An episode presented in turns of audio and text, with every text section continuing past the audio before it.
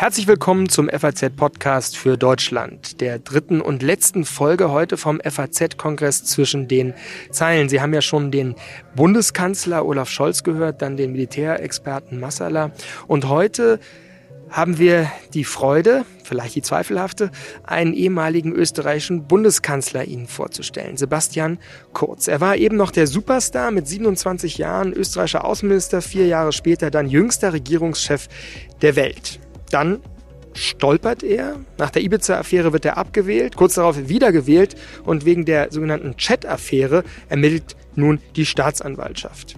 Kurz ist aus der Politik ausgestiegen, ist jetzt Unternehmer, hat ein Cybersecurity-Startup gegründet. Aber ist er das wirklich? Das wollten wir herausfinden bei einem Gespräch, einer Debatte, ich kann Ihnen sagen, es war recht hitzig, die anfing über Medien, über die Frage seines Verhältnisses zu der Medienlandschaft, dem Verhältnis von Pressefreiheit und Demokratie. Ein Gespräch, das dann einen Umweg nahm über die Frage, wie er sich eigentlich selbst bezeichnet, konservativ rechts, was seine Flüchtlingspolitik eigentlich auszeichnet, ob er nicht im Grunde einen quasi rassistischen Unterton hat, wenn er zwischen ukrainischen und syrischen Flüchtlingen zum Beispiel differenziert. Wir kamen auf das hochumstrittene Thema Russland zu sprechen. Er hätte niemals Waffen geliefert, so Oton. Um dann am Ende interessanterweise zu der Frage zu kommen, wie er sich seine eigene Zukunft vorstellt. Und was er da gesagt hat, das kann sich hören lassen. Ich wünsche Ihnen viel Vergnügen, gute Unterhaltung und auch ein bisschen Ärgernis bei diesem Gespräch. Mein Name ist Simon Strauß. Heute ist Sonntag, der 2. April. Mitgeholfen hat Kathi Schneider. Ich freue mich, dass Sie dabei sind. Herr Kurz, schön, dass Sie da sind. Guten Tag. Kommen Sie, setzen sich in unsere Mitte.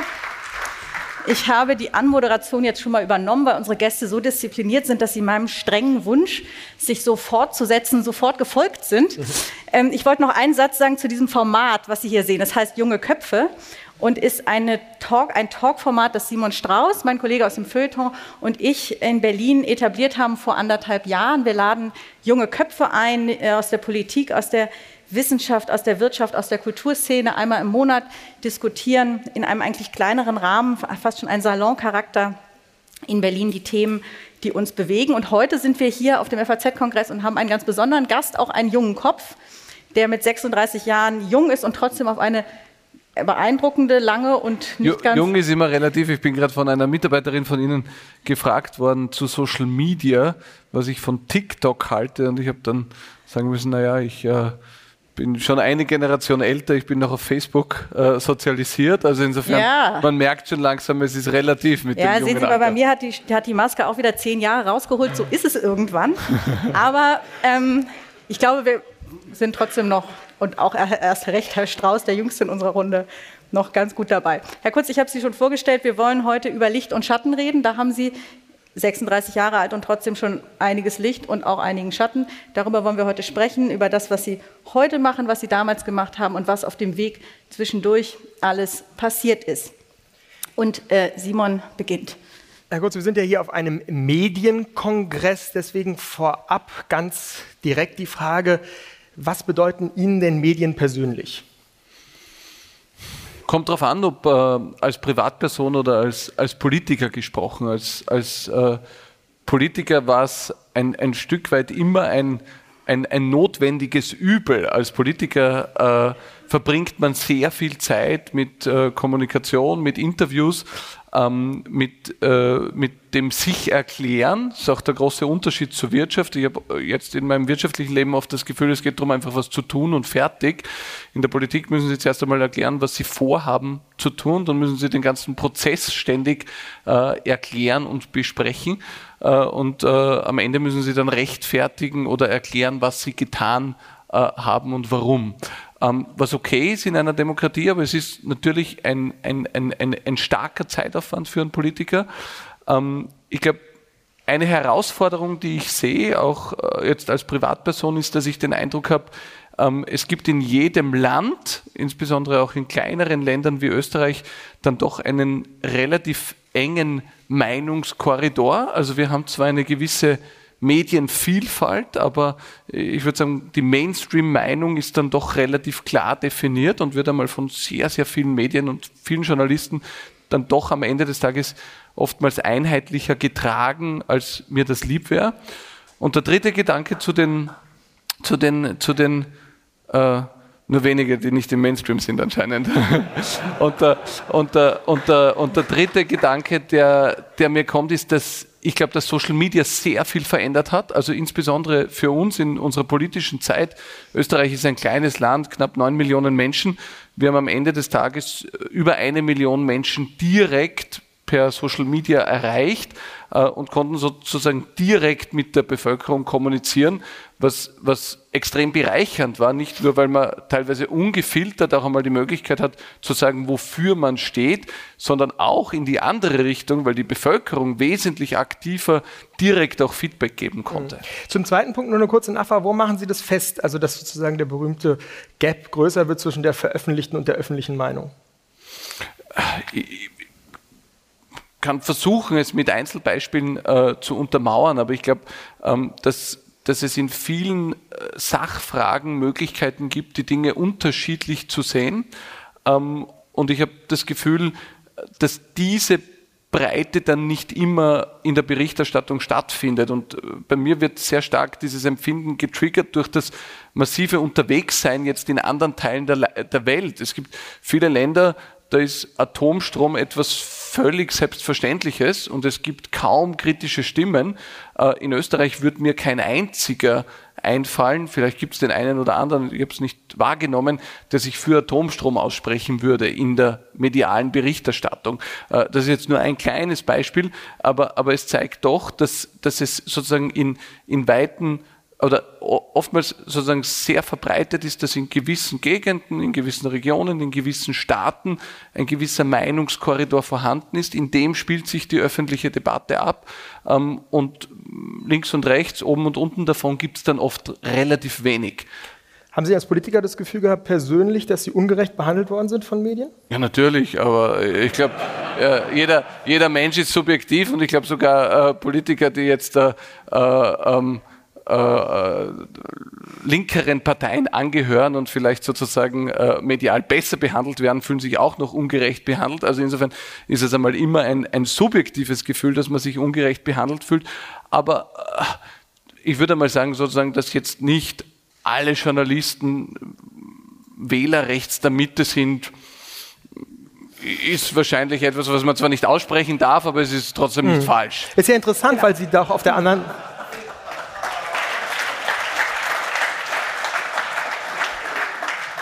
ist interessant, weil auf der anderen Seite sind Sie ja doch am Anfang Ihrer Karriere, jedenfalls nach meiner Wahrnehmung, ziemlich hoch geschrieben ja, worden. Wahnsinn. Sie haben das, also ja, sind zu jung, um das miterlebt mhm. zu haben, vielleicht. äh, also ich bin damals mit 24 äh, Staatssekretär geworden und es ist damals äh, im Standard im österreichischen oder im Profil, ich war nicht mehr in einem der Qualitätsmedien in Österreich ist gestanden, das ist eine Verarsche, äh, dass da jemand mit 24 Staatssekretär mhm. wird. Äh, ein anderes Medium hat auf der Titelseite äh, gehabt, so viel verdient er und das ist sein Dienstauto und so. Ich war der Einzige, bei dem das mhm. thematisiert worden ist, weil es verdienen ja in der Regierung alle gleich viel. Äh, also insofern, ich hatte nicht das Gefühl, äh, dass ich äh, so, so groß willkommen geheißen worden bin damals. Ähm, und, und es hat sich spannend, dann aber schon verändert. Es hat sich verändert, ja, ja, ja. So, aber, aber darf ich nur einen Satz sagen, mhm. was ich sehr spannend fand damals, und ich glaube, das ist auch ein bisschen ein Problem ähm, unserer Zeit. Wir haben, wir haben die Situation, dass durch Online-Medien und insbesondere durch Social Media sich Informationen innerhalb von wenigen Minuten auf der ganzen Welt verbreiten lassen. Ganz eine andere Situation als früher. Und gleichzeitig, das wissen Sie besser als ich, haben wir die Situation, dass in vielen Medienhäusern die Budgets knapper werden und jetzt weniger Budget für echte journalistische Arbeit und Recherche zur Verfügung steht. Und das führt wiederum dazu, dass natürlich auch jegliche Falschinformation innerhalb von kürzester Zeit verbreitet werden kann. Ein lustiges Beispiel aus, aus, aus, aus, aus meiner Zeit, jetzt kann ich drüber lachen, damals habe ich es nicht so lustig gefunden, als ich 24 war und Staatssekretär wurde, ich komme eigentlich aus ganz normalen Verhältnissen. Meine Mutter ist Lehrerin, mein Vater war Mitarbeiter äh, in einem, ist Ingenieur und war Mitarbeiter in einem großen Betrieb. Ähm, bin ganz normal aufgewachsen in einem Arbeiterbezirk in, in Wien, war mein Leben lang in öffentlichen Schulen. Also wir waren weder arm noch wohlhabend, einfach eine sehr normale Familie. Und als ich Staatssekretär wurde mit 24, äh, äh, ist, ist in mehreren Zeitungen damals erschienen, der Sebastian Kurz ist eben aufgewachsen im Nobelbezirk Hitzing. Da habe ich in meinem ganzen Leben noch nie gelebt.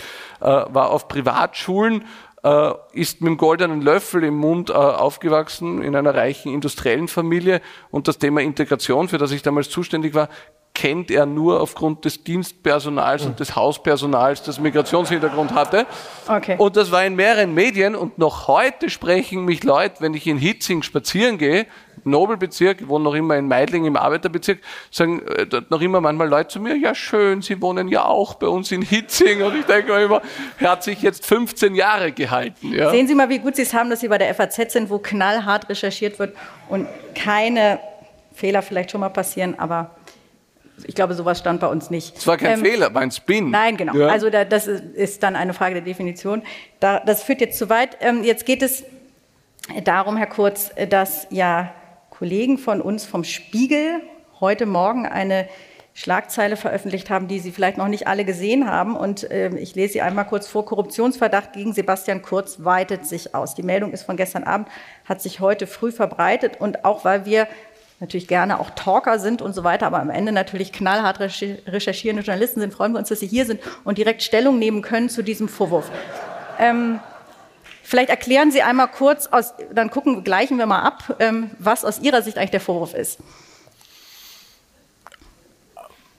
Ich muss dazu sagen, ich bin subjektiv, aber ähm, begonnen, begonnen hat alles äh, mit einem Vorwurf, dass ich in einem parlamentarischen Urausschuss die Unwahrheit gesagt hätte. Ja, wobei wir wollen jetzt mal den Medienfokus nehmen, weil wir ja. Ja, ja, na, ich, genau, ja. Ich, mhm. ich, Sie haben mich gefragt, ich ja, versuche es nur äh, wahrheitsgetreu zu schildern.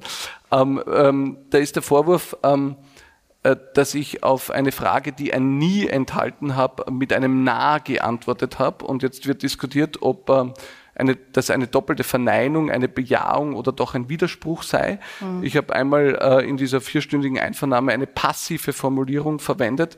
Ähm, gesagt, es gab Gespräche. Das ist jetzt die Frage, ob äh, damit gemeint sei, dass ich in den Gesprächen dabei war oder nicht. Ähm, und insofern gibt es jetzt seit zwei Jahren Ermittlungen, ob ich äh, in diesem parlamentarischen Untersuchungsausschuss die Unwahrheit gesagt habe. Und dann gibt es ein mhm. zweites Verfahren. Ähm, da wird äh, vorgeworfen, dass ähm, dass äh, Meinungsforschung betrieben worden wäre äh, mit Geldern des Finanzministeriums, aber zum Vorteil äh, meiner Partei. Ich muss dazu sagen, ich war nie Finanzminister. Äh, ich war in der Zeit, in der das stattgefunden haben soll, äh, nicht mal Bundesparteiobmann oder Bundeskanzler.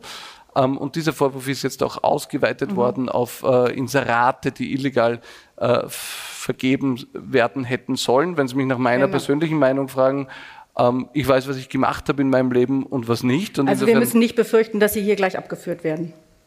Also alles ist möglich, aber äh, okay, äh, interessant. Also, also insofern. Da draußen sind ja ein paar Polizisten schon bereit. Äh, da sind schon. Insofern, das PK ist da. Insofern ähm, traue trau ich mich nichts mehr vorhersagen, mhm. aber vielleicht, nachdem jetzt nicht alle Deutschen das wahrscheinlich im Detail mitverfolgen, äh, als Betroffener ist es natürlich manchmal etwas, etwas, äh, etwas mühsam. Früher in der Politik hat es mich, hat's mich mehr betroffen als jetzt. Jetzt ist es nicht mehr so ein wichtiger Bestandteil meines Lebens. Aber ich habe schon das Gefühl, dass wir ein rechtsstaatliches Problem damit haben, dass Vorwürfe in den Raum gestellt mhm. werden, dass jahrelang darüber medial berichtet wird und wenn sich dann herausstellt, dass diese Vorwürfe falsch waren, dann ist das nur eine Kurzmeldung. Im Fall von mhm. Österreich ja. in den im, ähm, Im, Fall von Österreich, lassen Sie mich den Gedanken nur zu Ende führen, äh, gab es Dutzende Vorwürfe, die in den letzten Jahren erhoben worden sind, vor allem gegen auch äh, Mitglieder meiner Partei, nicht nur. Ähm, und wissen Sie, was all die Vorwürfe bisher gemeinsam haben? In all den Vorwürfen, die erhoben worden sind in den letzten Jahren, die bisher vor Gericht gelandet sind, gab es immer Einstellungen oder Freisprüche. Es gab mhm. keine einzige Verurteilung bisher. Es ist mhm. aber ein Thema, das Österreich medial mhm. seit Jahren massiv prägt. Genau, Insofern genau, sehe ich es gelassen mhm. und gleichzeitig ein Stück weit problematisch. Da müssen wir nochmal einhaken. Und zwar, der Vorwurf ist ja, um das nochmal zu sagen, schon sehr ungeheuerlich. Nämlich nicht nur, dass äh, Inserate vom Finanzministerium bezahlt worden sind, seien, also mit Steuergeld, sondern auch, dass Umfragen frisiert worden seien. Also tatsächlich Umfragen erstellt wurden, zum Beispiel, was hält man vom politischen Islam und anderen Themen, die sie damals gesetzt haben, als sie kurz davor waren, Bundeskanzler zu werden. Und äh, dann der Vorwurf ist, und das ist ja nicht nur der Vorwurf, sondern auch, es gibt 300.000 Chats, die ausgewertet wurden von ähm, äh, einem Herrn Thomas Schmid, ähm, ähm, und der, aus denen sich die Ermittler äh, sagen, also, und das ist eben heute noch ausgeweitet worden, also quasi das gesamte österreichische Boulevard hat kooperiert mit ihrem Team und habe, so der Vorwurf, ähm, eben Umfragen zu ihren Gunsten ähm, äh, gefälscht. Also sprich, wir reden hier von einem klassischen Fake News, der zwar auf Journalistenseite war, aber so der Vorwurf von Politikerseite initiiert worden ist. Ähm, und jetzt frage ich mich, wenn ich das so höre, dann muss ja eine Seite muss ja, also entweder, wie Sie sagen, an den Vorwürfen ist gar nichts dran, dann frage ich mich, was ist los mit der Justiz in Österreich? Ist das ein derart verrohtes System, dass wir im Grunde von einem Rechtsstaat nicht mehr sprechen können? Also waren Sie mal Bundeskanzler eines Landes, in dem die fundamentalen Grundsätze der Rechtsstaatlichkeit, nämlich ordentlich zu ermitteln, das würde mich schockieren. Es schockiert mich eh. Sie also, sagen, es ist so. Also, ich mein, also das würden Sie sagen. Schön, dass jetzt wer andere auch mal sagt. Sie würden das jetzt sagen. Na, Österreich ist eigentlich erfüllt die Grundsätze, weil. Also schauen Sie, ich, ich, bin, ich, bin, ich bin jemand, der immer gern möglichst sachlich bleibt. Ja, ja und insofern, insofern reden wir nicht über die ganze Justiz, mhm. ja, weil die Justiz mhm. ist sozusagen ein sehr weiter und, und breiter Begriff. Äh, es ist eine Behörde, die Wirtschafts- und Korruptionsstaatsanwaltschaft. Es ist eine Behörde, die in den letzten Jahren mehrere Verfahren gestartet hat, die bisher alle mit Freisprüchen oder Einstellungen geendet haben. Zuletzt waren über zehn Personen vor Gericht und in der Anklageschrift sind sogar die Funktionsbezeichnungen falsch niedergeschrieben worden. Ein Politiker ist als Stadtrat bezeichnet worden, obwohl er in, überhaupt nicht Stadtrat war, sondern Abgeordneter. Und am Ende des Tages, es war monatelang in den Medien, mhm. am Ende des Tages sind alle freigesprochen worden und nicht nur das, sondern der Richter hat sogar gesagt, also hat, hat offen die Behörde kritisiert. Es gibt Rechtsschutzbeauftragte, die offen das Vorgehen kritisiert haben. Mhm. Und wenn Sie den Vergleich zu Deutschland ziehen, ich kann Ihnen nur sagen, in Deutschland wäre das unmöglich. Ich bin gestern beschuldigt worden und wissen Sie, wie ich es wieder mal erfahren habe? Aus den Medien. Mhm. Ich habe von Journalisten vorher Informationen bekommen, bevor ich überhaupt als Beschuldigter äh, die Dokumente mhm. zugestellt bekommen habe. Also sind äh, Sie doch nicht so böse, die Journalisten, wenn Sie ihnen hin und wieder was sagen. naja, in, in, ähm, in, also sozusagen, äh, man, man, kann immer drüber lachen. Ja? Also aber ein, ein da, darf ich nur den Gedanken fertig machen? Man kann drüber lachen, aber wenn wir sozusagen schon von Rechtsstaat reden und ja. unsere Standards hochhalten wollen, dann möchte ich nur sagen, der eine große Unterschied, und der stimmt, rein rechtlich wäre das, was in Österreich stattfindet, nämlich die Berichterstattung aus Verfahren, bevor es ein Urteil gibt, das wäre rein rechtlich so in Deutschland überhaupt nicht möglich und undenkbar. Sie könnten das als FAZ niemals tun, weil es verboten ist in Deutschland. Und das Zweite ist, dass ich schon den Eindruck habe, dass einfach die Justiz hier leider Gottes missbraucht wird, um Politik zu machen. Und das halte ich für eine problematische Entwicklung. Und ein letzter Satz, mhm. wenn am Ende des Tages genauso oft über den Freispruch berichtet wird, wie vorher über die Vorwürfe, dann ist ja alles in Ordnung. Den Deal würde ich sofort akzeptieren. Mhm. Es ist nur leider oft nicht so. Noch einen letzten Punkt. Der Richterbund hat ja mehrfach ähm, auch Ihnen vorgeworfen, das Vertrauen in die Rechtsstaatlichkeit durch solche Aussagen, die Sie auch jetzt hier getätigt haben, zu unterminieren. Also der Rechtsstaat lebt natürlich auch davon, dass wir Vertrauen ihm entgegenbringen. Und, und wenn man auf der Bühne sitzt und sagt, eigentlich ist unsere Justiz politisiert und lässt sich instrumentalisieren von einer Partei. Sehen Sie da nicht auch eine Gefahr? Oder würden Sie einfach sagen, Österreich ist so, es ist so verrot und wir müssen uns jetzt vielleicht mal an Ursula von der Leyen wenden, die auch schon mal hier war, dass sie vielleicht auch in Österreich mal genauer hinguckt und den Rechtsstaatsmechanismus in Gang setzt? Naja, schauen Sie, ich glaube, ich glaube, versuchen wir es einfach auf Fakten zu reduzieren. Ja?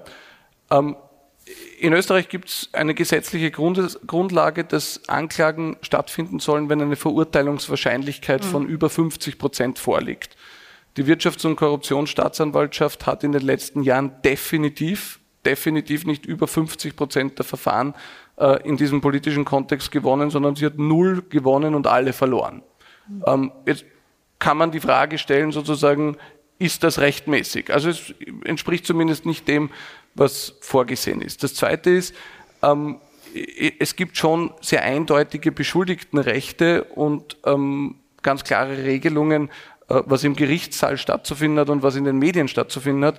Ähm, dass es hier ständig Leaks gibt und dass es so zu einer medialen Vorverurteilung kommt, mhm. ist auch mhm rechtswidrig. Mhm. Es ist sogar strafrechtlich mhm. relevant. Es ist schwer nachzuweisen, mhm. aber sozusagen, dass, dass hier Informationen in den Medien diskutiert werden, die eigentlich vor Gericht diskutiert werden sollen, ist auch ein Faktum.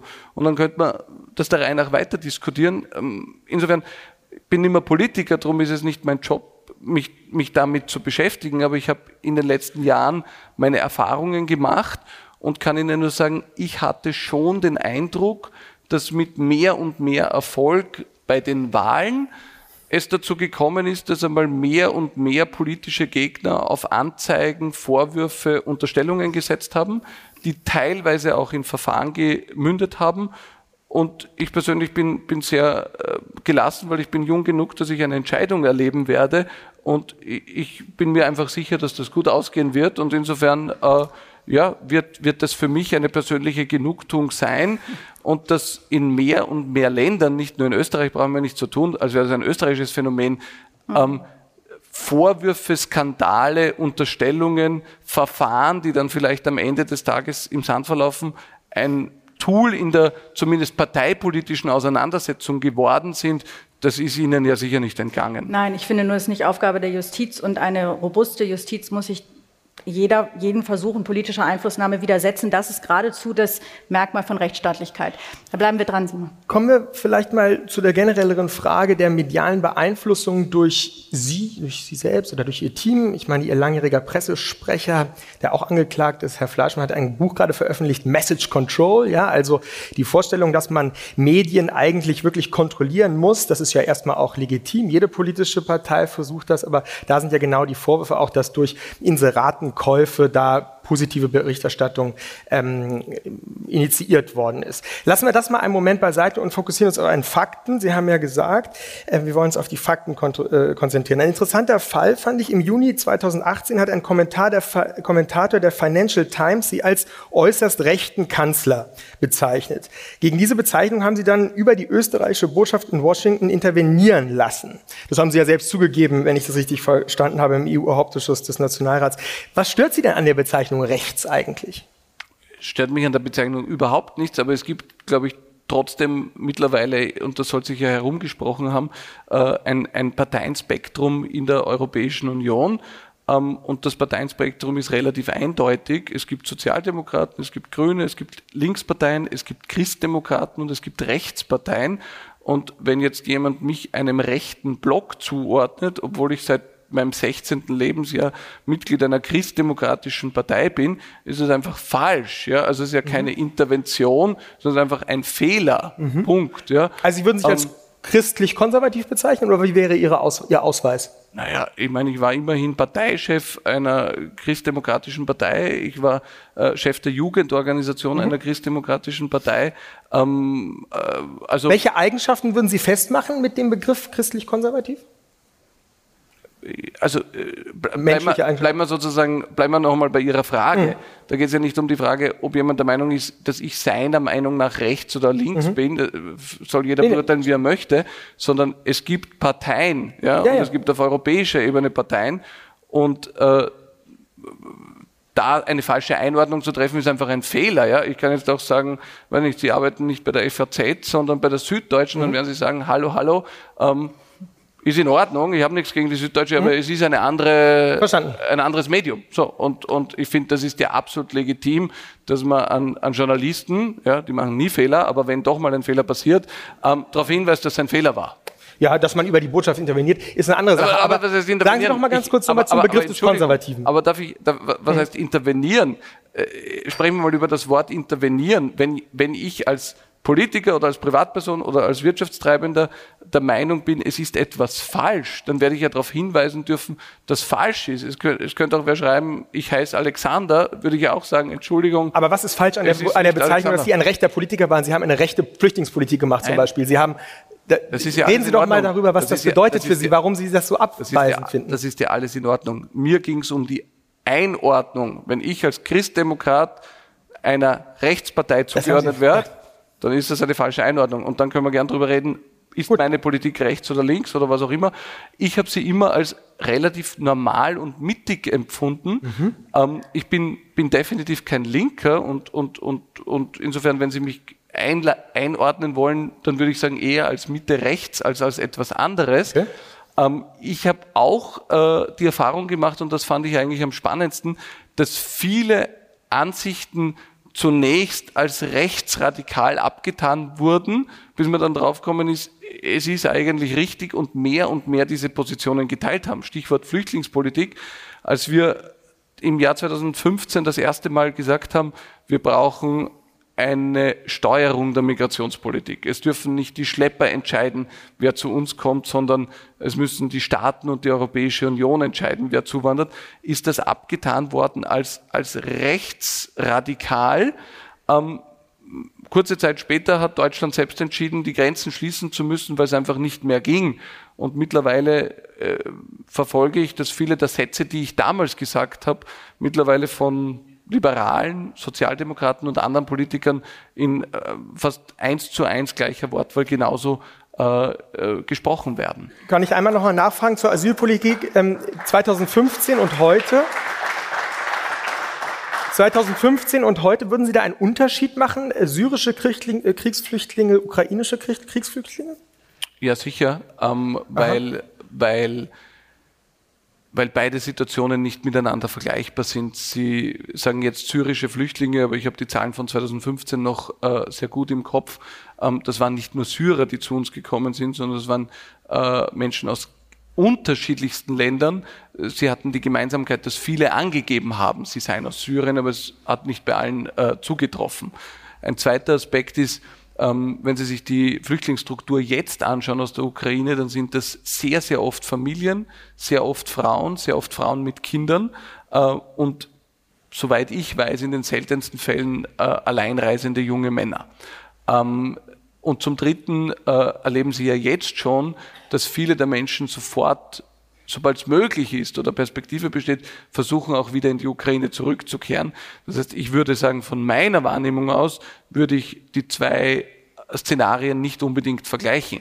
Wir haben damals die Situation gehabt, dass sich einfach sehr, sehr viele Menschen auf den Weg gemacht haben und dass durch die Willkommenspolitik und, und durch das Erwecken des Eindrucks, jeder sei in Europa willkommen und würde freundlichst am Bahnhof begrüßt werden und äh, dann sozusagen äh, wäre man froh, je mehr kommen, desto besser. Ich glaube, dass das schlicht und ergreifend extrem problematisch war, weil es viele Menschen einfach dazu veranlasst hat, sich auf den Weg zu machen, ähm, die Schlepperunsummen dabei äh, verdient haben und was das Zynischste und Problematischste dabei ist, auch diese massive Migrationsbewegung zu unzähligen Toten im Mittelmeer geführt hat, äh, weil je mehr Menschen sich auf den Weg gemacht haben, je mehr Schlepper diese Not auch missbraucht haben, desto mehr Menschen sind auch im Mittelmeer damals ertrunken.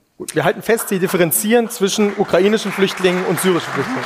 Nein, ich würde mal, ich würde mal ganz grundsätzlich differenzieren zwischen Flüchtlingen und Wirtschaftsmigranten ist, glaube ich, einmal ein erster ja. wichtiger Punkt. Das heißt nicht, dass ich nicht die Not der Menschen verstehe. Ich verstehe jeden, der in wirtschaftlich schlechten Verhältnissen lebt und sich auf den Weg macht, um anderswo ein besseres Leben führen zu können. Ich kann das menschlich zu 100 Prozent nachvollziehen. Ich glaube nur, dass wir als Staaten in Europa trotzdem die Verantwortung haben, äh, eine Steuerung zu treffen und nicht Schlepper entscheiden zu lassen, wer durchkommt und wer nicht durchkommt.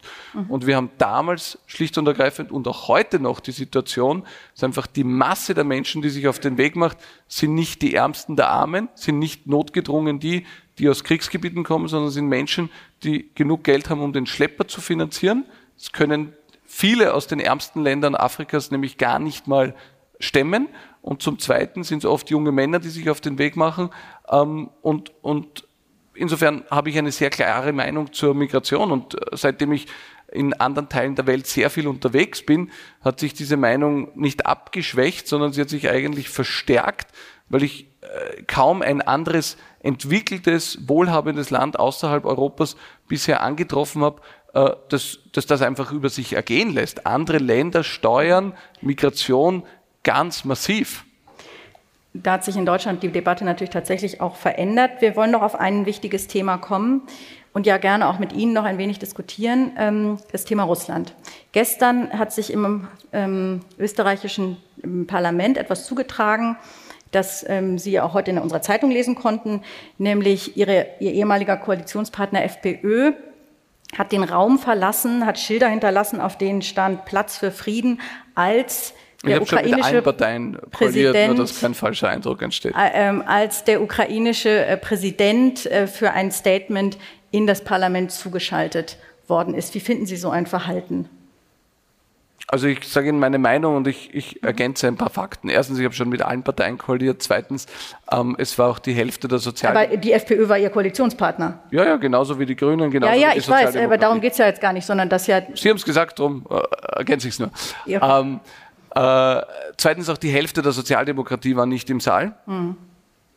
Ähm, und drittens, ich persönlich finde es nicht gut, klarerweise. Ähm, ich habe hier einen anderen Zugang äh, und auch äh, die, die Volkspartei, der ich angehöre, ähm, hat, hat hier einen anderen Zugang. In Summe, ähm, glaube ich, ist, ist die österreichische Situation äh, trotzdem eine etwas andere als in Deutschland, unabhängig jetzt von diesem Verhalten. Ähm, und und das, das, das Stimmungsbild in Österreich ein etwas anderes aufgrund unserer Neutralität, aufgrund unserer Geschichte. Mhm. Gibt es hier, glaube ich, eine etwas andere Prägung und auch eine etwas andere, wahrscheinlich öffentliche Debatte als in mhm. Deutschland. Ja, wollen wir darüber mal reden, über Ihren Blick, Sie haben gerade, also Ihre Haltung, wie Sie es gesagt haben, zu Russland. Sie haben ein Buch geschrieben, das ist im vergangenen äh, äh Jahr erschienen, das heißt, ähm, reden wir über Politik. Und da ähm, beschreiben Sie ein Treffen mit, oder mehrere Treffen, die Sie mit Wladimir Putin hatten.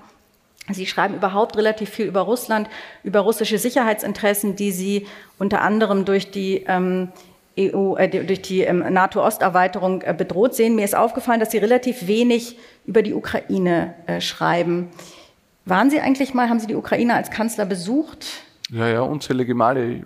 Viele Freunde dort und ähm, Sie haben viele okay, wie kommt das dann zu diesem Eindruck? Also in Deutschland gibt es ja nicht nur damit verbunden mit dem Wort Zeitenwende, sondern gibt es ja eine Stimmung, ähm, dass man auf die eigene Geschichte insbesondere die Geschichte der Sozialdemokratie, aber auch die Union hat ihre Hausaufgaben zu machen, äh, schaut. Und da ist ja insbesondere der, der entscheidende Punkt nach 2014, die Annexion der Krim, die völkerrechtswidrige, wo heute, jedenfalls in Deutschland, glaub, würde ich sagen, die vorherrschende Meinung besteht, man hätte damals sehr viel schärfer antworten müssen, um Putin zu zeigen, dass es ähm, dass er so nicht weitergehen kann. Also er versteht nur die, die, die, die Stimme der, der Stärke, ähm, möglicherweise sogar der Waffen Sie haben, und das finde ich interessant, in Ihrem Buch folgenden Satz geschrieben, es sei unredlich, so zu tun, als hätte uns eine andere äh, äh, Politik den Krieg erspart.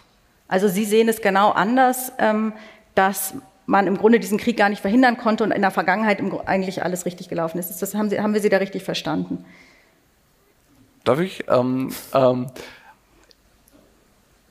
ich würde sagen, es ist relativ komplex. Ja? Also ich äh, ich war 2014 Außenminister, als ähm, der Maidan stattgefunden hat. Wir, war da, wir waren damals als Österreich OSZE-Vorsitzender. Ich war nicht nur in der Ukraine, sondern damals auch schon im Osten der Ukraine und ähm, habe äh, hab das alles sehr genau mitverfolgt, in, in, vielen Gesprächen mit ukrainischen Politikern und damals auch in, in vielen Kontakten äh, mit Wladimir Putin und anderen, anderen Vertretern Russlands.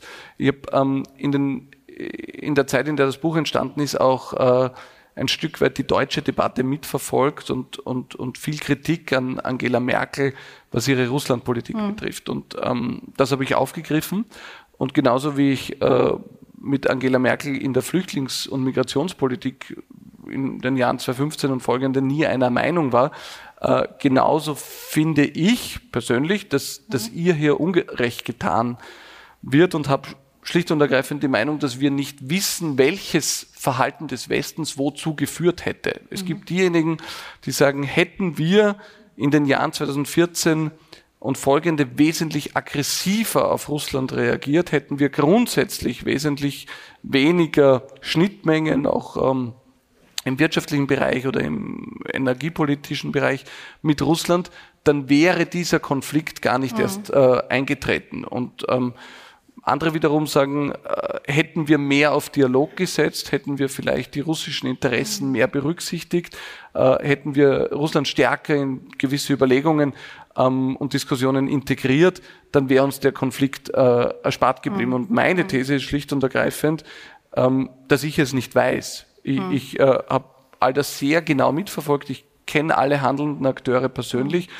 Und ich, äh, so leid es mir tut, aber ich habe keine abschließende Meinung dazu, mhm. was ich persönlich für richtig erachten Aber Ihre Handlung soll. war ja schon klar gerichtet auf Dialog, auf wirtschaftliche Verflechtung. Klar. Also ich erinnere nur, äh, 2018 haben Sie oder hat eine teilstaatliche Gesellschaft einen großen Vertrag mit Gazprom abgeschlossen, da sitzt, äh, es gibt ein Foto, da sitzt Alexei Miller mit äh, dem österreichischen Vertreter des Unternehmens und Sie und Wladimir Putin stehen im Hintergrund. Und dieser Vertrag, dieser Gaslieferungsvertrag in großem Stil sollte bis 2040 laufen, also wurde nochmal verlängert. Es gibt die Hochzeit Ihrer damaligen Außenministerin, Darf wo, ich zum, zum mit, ich wollte, wo sie mit äh, Wladimir Putin getanzt hat und all diese Dinge. Also man hat schon den Eindruck, Sie haben klar diese, auf diese Verflechtung gesetzt. Glauben Sie nach wie vor, dass ähm, dass äh, dieses äh, Wandel durch Handel oder Wandel durch Verflechtung funktioniert hätte mit diesem Russland, mit diesem Putin, wie wir, wie wir ihn jetzt kennen? Also Sie stellen so lange Fragen, dass ich äh, bald den Zusammenhang vergesse. Machen wir mal schnell die Hochzeit, weil es geht einfach.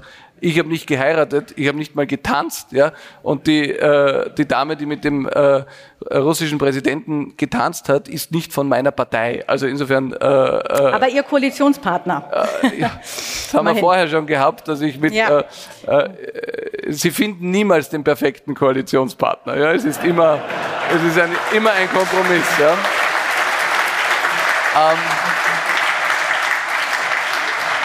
Solange aber, man so gut mit sich selbst kann, braucht man ihn vielleicht ja auch nicht. Na, aber, aber, aber, aber schauen Sie, äh, äh ich, ich glaube, aber sagen Sie doch mal was zum Thema zur Verpflichtung. Aber ich glaube, es ist besser sozusagen äh, über das ist eigene Handeln und Denken ja, ja. Rede und Antwort zu stehen, mhm. weil äh, ich weiß nicht, wie Sie das Spiel in Deutschland spielen, ja. aber wenn Sie in Deutschland jetzt dem Olaf Scholz vorwerfen, was die CDU denkt und dann sagt, aber es gab mal eine Koalition zwischen CDU und SPD, also äh, kann man machen, ist nur, glaube ich, kompliziert. Meine Meinung und, und also, die, die gibt ja... Man sucht sich seinen Koalitionspartner ja schon aus, aber wir lassen uns jetzt, das, das führt jetzt zu weit, wir haben, die, uns läuft die, die Zeit. Die, Sagen Sie mal was zum, zum Energievertrag. Genug, die gibt ja genug Reibefläche mit genau. Ihnen. Die gibt ja genug Reibefläche mit Ihnen. Ich glaube, dass die Energiepolitik nicht falsch war. Ich kann Ihnen, ich kann Ihnen nur sagen, dass zwei Aspekte meiner Meinung nach im Moment völlig ausgeblendet werden in der Debatte. Das erste ist, ein großer Teil des wirtschaftlichen Erfolgs äh, von Staaten wie Deutschland und auch Österreich, unserer Industrie, ist darauf zurückzuführen, dass wir eine stabile Energieversorgung hatten zu sehr akzeptablen Energiepreisen. Wir erleben jetzt gerade, was es mit Haushalten, aber auch mit ähm, Unternehmen macht, wenn die Energiepreise explodieren. Wir sind in Europa, insbesondere in Deutschland und in Österreich, Länder mit relativ hohen Lohnkosten. Und für unsere Wettbewerbsfähigkeit war es immer, immer von großem Vorteil, dass die Energiekosten relativ moderat waren. Und insofern heute zu sagen, es war furchtbar, dass wir aus Russland Energie bezogen haben, das kann man machen, man muss aber fair genug sein, dazu zu sagen, dass es schon eine Grundlage auch unseres wirtschaftlichen Erfolgs und die Basis für viele Arbeitsplätze in der Industrie in Deutschland, Österreich und anderen Ländern war. Der zweite Punkt, ähm, wenn wir uns anschauen, woher Energie, Gas, Öl, aber auch zum Beispiel, äh, wenn wir in den Mining-Sektor denken, gewisse Rohstoffe kommen, das wird ja im Moment völlig ausgeklammert, dann werden Sie feststellen, dass die Masse nicht aus klassischen westeuropäischen liberalen Demokratien kommt, hm. sondern ganz viel äh, in diesem Bereich äh, wird nach Europa importiert aus Staaten, die nicht gerade klassische west mhm. westlich geprägte liberale Demokratien sind. Und insofern mhm. kann ich Ihnen nur sagen, ähm, ist es natürlich ein Risiko gewesen, dass Deutschland und Österreich und andere im Energiebereich die Zusammenarbeit mit Russland gesucht haben. Ich sage Ihnen nur, die Alternativen wären jetzt nicht Schweden oder Frankreich oder die Schweiz gewesen. Das muss man ja, auch einmal dazu ja. sagen. Völlig richtig. Aber auch die anderen, aber auch die anderen Länder, aus denen man Energie bezieht, ähm, überfallen nicht völkerrechtswidrig ein Nachbarland. Und ich, auch das ist dann eine Frage nur, nur abschließend. Ich würde die Frage ist halt, ob man bereit ist, den Preis, äh, ob wir nicht jetzt und ob nicht die Ukrainer jetzt mit ihrem eigenen Blut den Preis für die billige Energie bezahlen, die wir lange Zeit bezogen haben. Das ist unterm Strich die, die Frage und sozusagen die zynische Situation, der wir uns stellen müssen, wenn wir so zurückschauen. Ähm, wir wollen halt, noch über das zu dem kommen, was noch, Sie jetzt. Darf ich nur ein, ein Wort ja, dazu bitte. sagen? Ich, ich halt, jede, also ich finde es eine spannende Debatte. Ich kann Ihnen nur sagen, wir können die Debatte in Zukunft ähm, mit anderen Ländern führen und schlicht und ergreifend die Worte Ukraine und Russland durch andere Staaten äh, äh, austauschen. Äh, ein Großteil, ein Großteil ähm, der Chipproduktion findet außerhalb von Europa statt. Ein Großteil der Rohstoffe, die wir benötigen für Batterien, für Elektroautos, für Smartphones und anderes, kommt nicht aus der Europäischen hm. Union. Das heißt, äh, überlegen Sie sich mal, was die Zukunft bringt. Wir wissen es alle nicht. Wie wird sich China entwickeln? Wie werden sich andere Teile der Welt entwickeln? Also ich glaube, im Rückspiegel jetzt zu sagen, das ist Blutgeld und das äh, ist der Preis, den die Ukraine jetzt zahlt.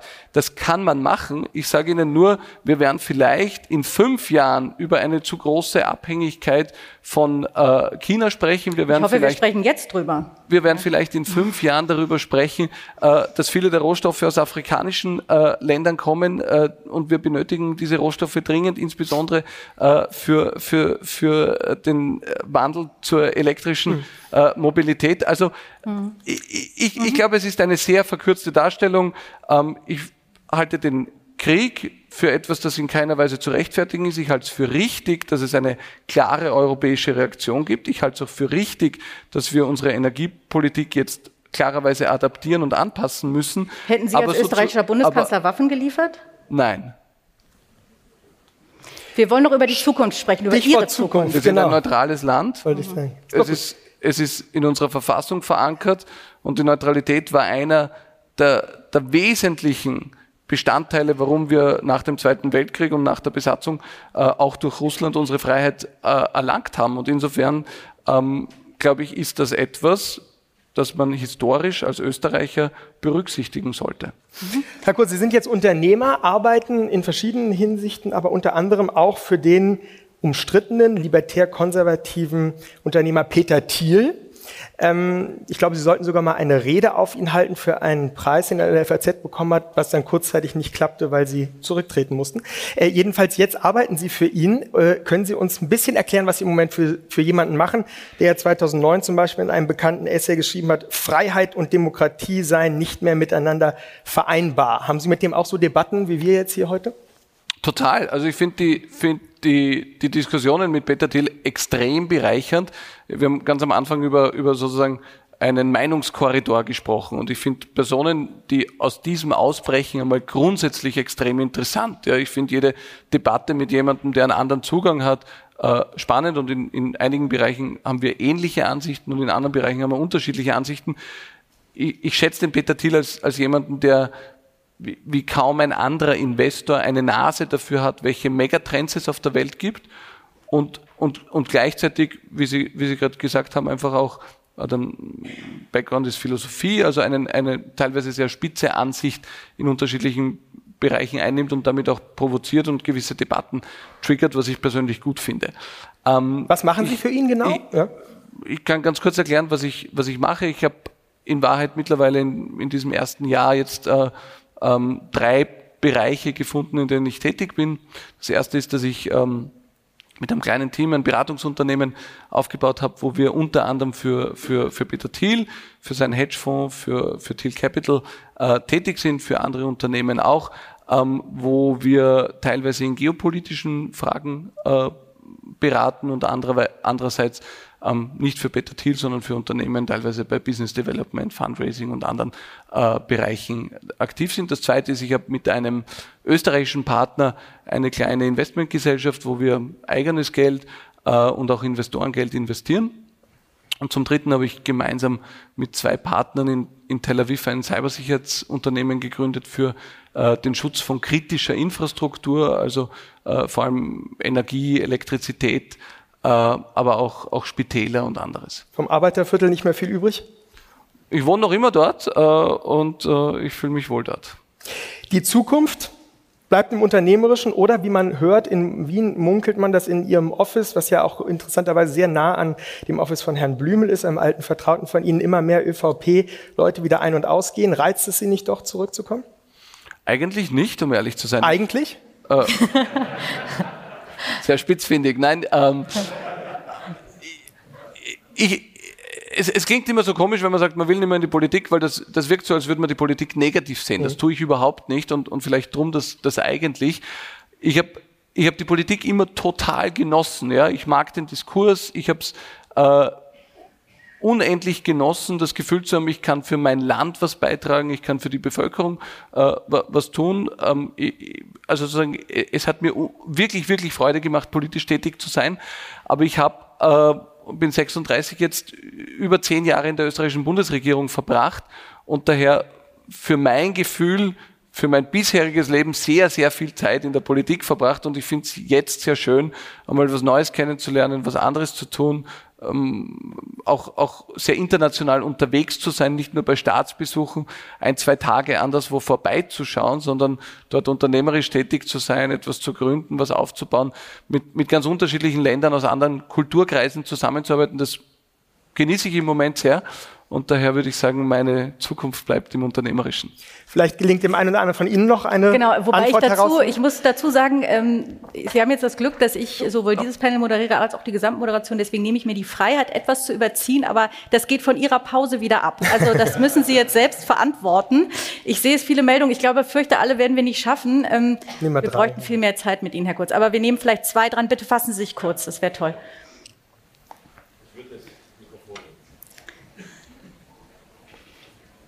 Edgar Salzmann, guten Morgen. Also zunächst mal Kompliment. Sie haben sich auf den heißen Stuhl gesetzt und ich finde das richtig toll gemacht, weil die beiden haben ordentlich nachgefragt. Vielen Dank.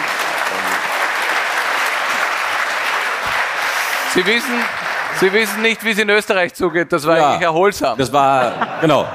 Da haben Sie uns jetzt schwer beleidigt.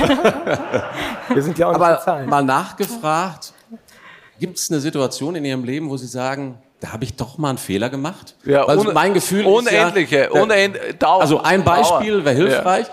Der ja. zweite Punkt, ich glaube, wir sind uns einig, dass Pressefreiheit ein hohes Gut ist und not disputable. Haben wir von Herrn Lindner noch mal gehört.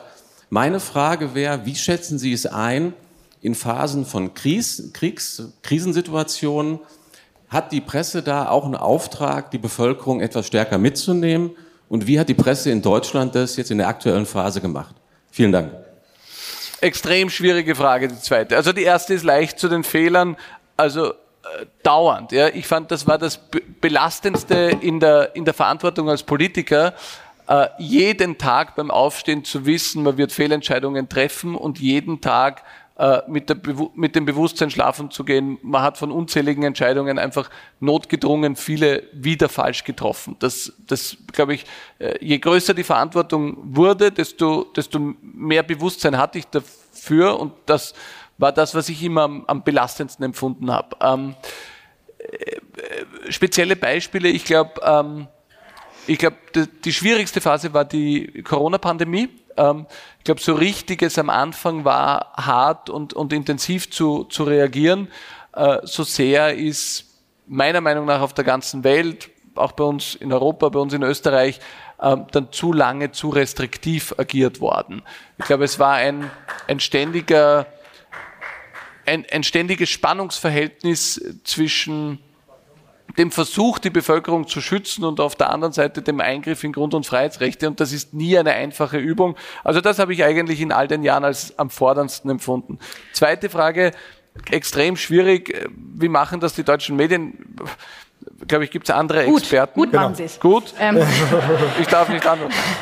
So, wir haben, jetzt haben wir den ähm, äh, hessischen Ministerpräsidenten hier schon im Raum und ich frage mich, Hallo. haben wir noch Zeit für eine ganz, eine ganz kurze Frage mit der Bitte um eine wirklich kurze Frage und kurze Antwort? Alles andere wäre. Ich glaube, der Ministerpräsident hat mehr zu berichten, oder? Wir, wir äh, bitte, davon, ich hatte es Ihnen versprochen, deswegen halte ich jetzt, äh, ja, bitte, stehe ich jetzt zu meinem Wort und dann, aber bitte kurz. Ich frage nicht aufs Mikrofon äh, Kreuzberg Exil-Österreicher in Aschaffenburg.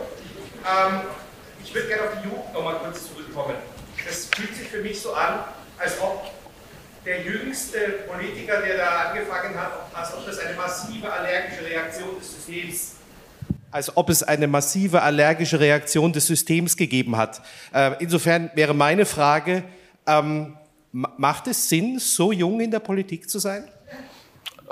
Ich glaube, die Politik ist, ist, sollte die Bevölkerung widerspiegeln und insofern ist ein, ein breiter Mix, glaube ich, gut. Jüngere, ältere, Frauen, Männer, Leute aus Stadt und Land. Also glaube, der Mix macht es aus. Ähm, ich glaube auch nicht, dass die allergische Reaktion des Systems auf, aufgrund des Alters war. Ich glaube, die wirkliche allergische Reaktion haben wir immer ausgelöst, wenn wir versucht haben, Reformen voranzutreiben, Dinge anders zu machen oder Positionen außerhalb des Mainstreams einzunehmen. Meine größte Abreibung habe ich bekommen, als ich 2015 gewagt habe, äh, die europäische Flüchtlingspolitik zu kritisieren und gemeint habe, ich glaube, wir sollten das steuern und da kommen immer mehr und mehr, das kann man so nicht äh, fortsetzen. Das war die größte Abreibung damals äh, in, in meiner ganzen politischen Karriere. Insofern würde ich sagen, ich glaube, ähm, es hat nicht unbedingt etwas mit dem Alter zu tun, sondern äh, mit der Frage, will man etwas, tritt man für etwas ein und vor allem tritt man auch für, für Meinungen ein, die vielleicht nicht immer äh, Mainstream sind oder 100% Zustimmung haben. Wunderbar, vielen Dank, Herr Kurz. Vielen Dank, Danke, dass Sie sich Vielen Dank, vielen Dank dass Sie sich unseren Fragen gestellt haben. Alles Gute. Danke. Danke. Danke.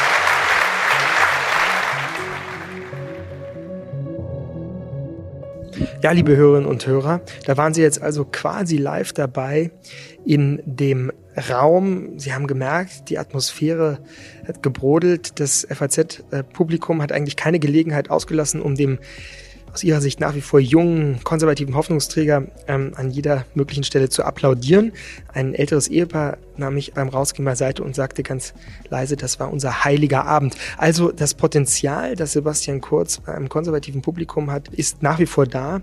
Dass er ein Unternehmer bleiben wird und sich irgendwie im Silicon Valley zurückzieht und Däumchen dreht, das ist eher unwahrscheinlich. Ich hatte eher das Gefühl, dass das eine Art von Bewerbungsrede war. Das war ja auch in seiner Antwort eigentlich nicht, dieses eigentlich schon verräterisch. Wir werden mal sehen, ob nicht in den nächsten Monaten, wenn es nicht zu einem wirklichen Verfahren kommt und er sich der von ihm gescholtenen Justiz am Ende doch unterwerfen muss, dass man natürlich in einem Rechtsstaat hoffen würde, dass das, wenn die Vorwürfe sich erhärten, der Fall ist. Wenn das also nicht geschieht, dann werden wir mal sehen, ob er nicht doch zurück auf die politische Bühne kehrt. Ein umstrittener Gast, ein um hitziges Gespräch. Der hat uns nichts geschenkt. Wir haben aber vielleicht dem einen oder anderen auch äh, kritisch nachfragen können. Zusammen mit meiner Kollegin Helene Bubrowski war das eine sozusagen Außenstelle des jungen Köpfe-Formats heute am Sonntag, den 2. April. Morgen begrüßt sie hier wieder meine Kollegin Katrin Jakob und das reguläre Podcast-Programm startet wieder. Herzlichen Dank für Ihr Interesse. Mein Name ist Simon Strauß und es ist wunderbar, dass Sie wieder mit dabei waren.